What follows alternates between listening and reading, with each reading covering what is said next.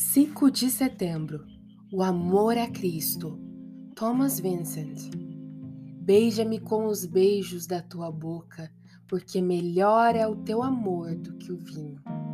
Cântico dos Cânticos, capítulo 1, verso 2.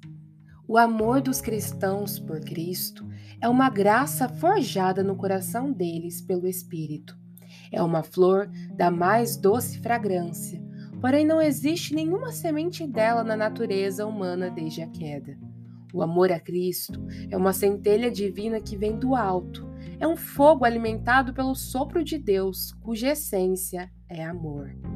Esse amor por Cristo está fundamentado na constatação e na compreensão inabalável da amabilidade do amor de Cristo Antes de tudo, deve haver uma constatação de Cristo como o melhor ponto de convergência do amor, não uma simples noção disso. Deve haver firmes convicções de que Cristo é infinitamente digno de amor, superlativamente excelente, e que seu amor pelos filhos dos homens é inigualável e transcendente, de que há um tesouro nele, um manancial de todas as graças e os mais necessários e ricos suprimentos de outra forma, o coração não será movido a amá-lo. O amor dos cristãos por Cristo está no desejo de se relacionar e ter comunhão com Ele.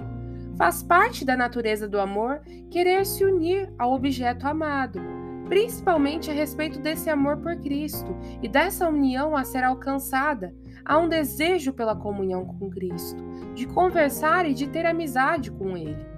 Nenhuma conversa é tão desejável quanto aquela com as pessoas que mais amamos. E quando essa comunhão é alcançada, há uma complacência essencial nela.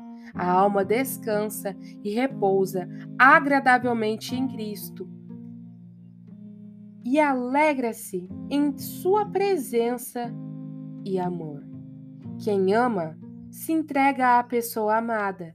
Isso faz parte da união conjugal e à semelhança do amor por Cristo, ambos se entregam a Ele para serem dele e serem usados inteiramente por Ele.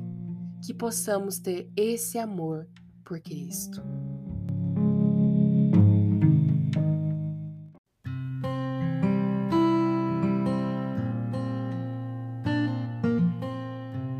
Você ouviu a leitura do devocional Dia a Dia com os Puritanos Ingleses, da editora Pão Diário.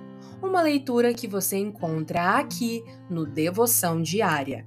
Que você possa estar sendo abençoado por essa leitura e compartilhar com outras pessoas, para que elas também possam ser edificadas. Que Deus abençoe o seu dia na presença dEle.